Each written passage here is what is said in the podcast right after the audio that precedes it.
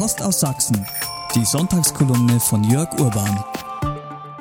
Liebe Freunde, liebe Zuhörer. Der heiße Herbst hat in den letzten Wochen gehörig an Fahrt aufgenommen.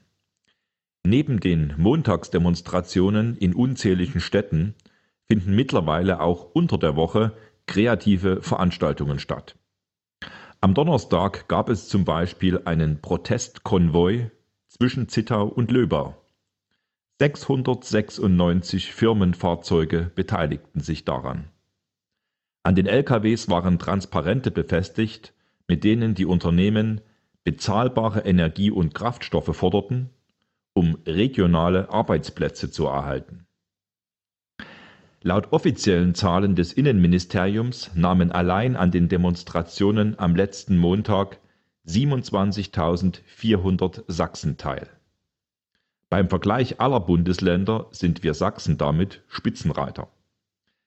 Trotzdem gehe ich davon aus, dass die Zahlen geschönt wurden und in Wirklichkeit überall noch viel mehr Menschen auf der Straße waren.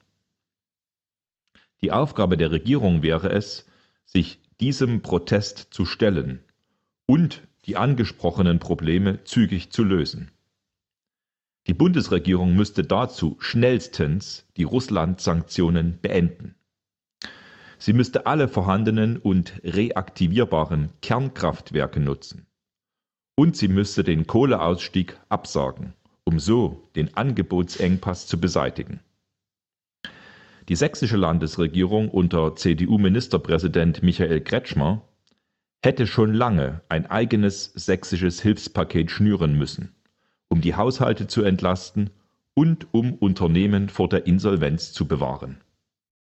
Doch leider geschah bisher nichts dergleichen, und einen entsprechenden Antrag der AfD lehnten die Regierungsparteien ab.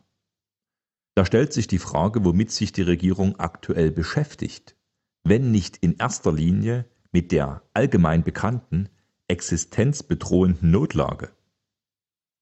Thüringens linker Ministerpräsident Bodo Ramelow ist derweil in Sorge vor der Bildung einer neuen, öffentlich sichtbaren faschistischen Bewegung. Eine solche Bewegung baue angeblich die AfD gemeinsam mit anderen Protestgruppen gerade auf.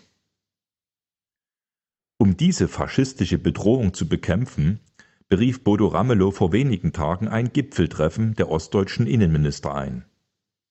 Am 4. November sollen sie in Erfurt über die Radikalisierung von Energiepreisprotesten beratschlagen und dafür ein Sicherheitskonzept erarbeiten. Sachsens CDU-Innenminister Armin Schuster war einer der ersten, der seine Teilnahme an diesem fragwürdigen Treffen zusagte. Die Innenminister der anderen Bundesländer zeigten sich zögerlicher, dürften jedoch trotzdem alle kommen. Der Mitteldeutsche Rundfunk flankiert diese Kampagne gegen den Bürgerprotest auch noch, indem er titelt, wie Extremisten versuchen, Demos für sich zu vereinnahmen. Alle diese Unterstellungen sind eine groteske Verdrehung der Tatsachen. Denn während jede zweite Kundgebung der linksextremen Antifa eskaliert, Barrikaden brennen und Steine auf Polizisten fliegen, glänzen die Energieproteste bisher durch einen ausgesprochen friedlichen Charakter. Obwohl die Wut der Menschen verständlicherweise groß ist, haben sie sich im Griff und stellen ihre politischen Anliegen in den Mittelpunkt.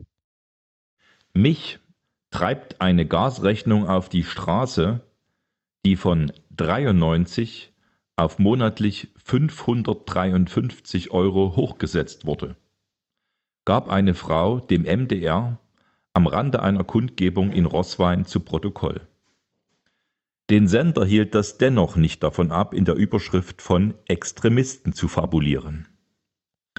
Sowohl viele Medien als auch die Regierung müssen sich daher den Vorwurf gefallen lassen, friedliche Versammlungsteilnehmer zu kriminalisieren, um von ihrem eigenen Totalversagen abzulenken. Alle Deutschen haben das Recht, sich ohne Anmeldung oder Erlaubnis friedlich und ohne Waffen zu versammeln. So steht es im Grundgesetz, dessen Lektüre ich unserem sächsischen Innenminister ausdrücklich empfehle, bevor er am 4. November nach Erfurt reist, um einen faschistischen Phantomgegner zu erfinden, der sich dann einfacher bekämpfen lässt als der legitime Bürgerprotest. Liebe Zuhörer, ich bitte Sie, lassen Sie sich von diesen durchschaubaren Manövern nicht einschüchtern. Vor einigen Jahren lautete in Chemnitz das Motto einer Kundgebung Wir sind mehr. Das gilt inzwischen auch für uns. Die Mehrheit der Deutschen weiß, dass die Energiepolitik gescheitert ist.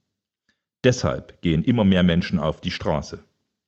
Beteiligen auch Sie sich daran, denn es geht um die Zukunft unserer Kinder und Enkel. Es geht um den von uns aufgebauten bescheidenen Wohlstand. Und es geht um unsere materiellen Lebensgrundlagen, die durch die Regierungspolitik regelrecht zerstört werden. Bis nächsten Sonntag, Ihr Jörg Urban. Das war die Sonntagskolumne von Jörg Urban. Auch nächsten Sonntag wieder, nur hier auf Telegram.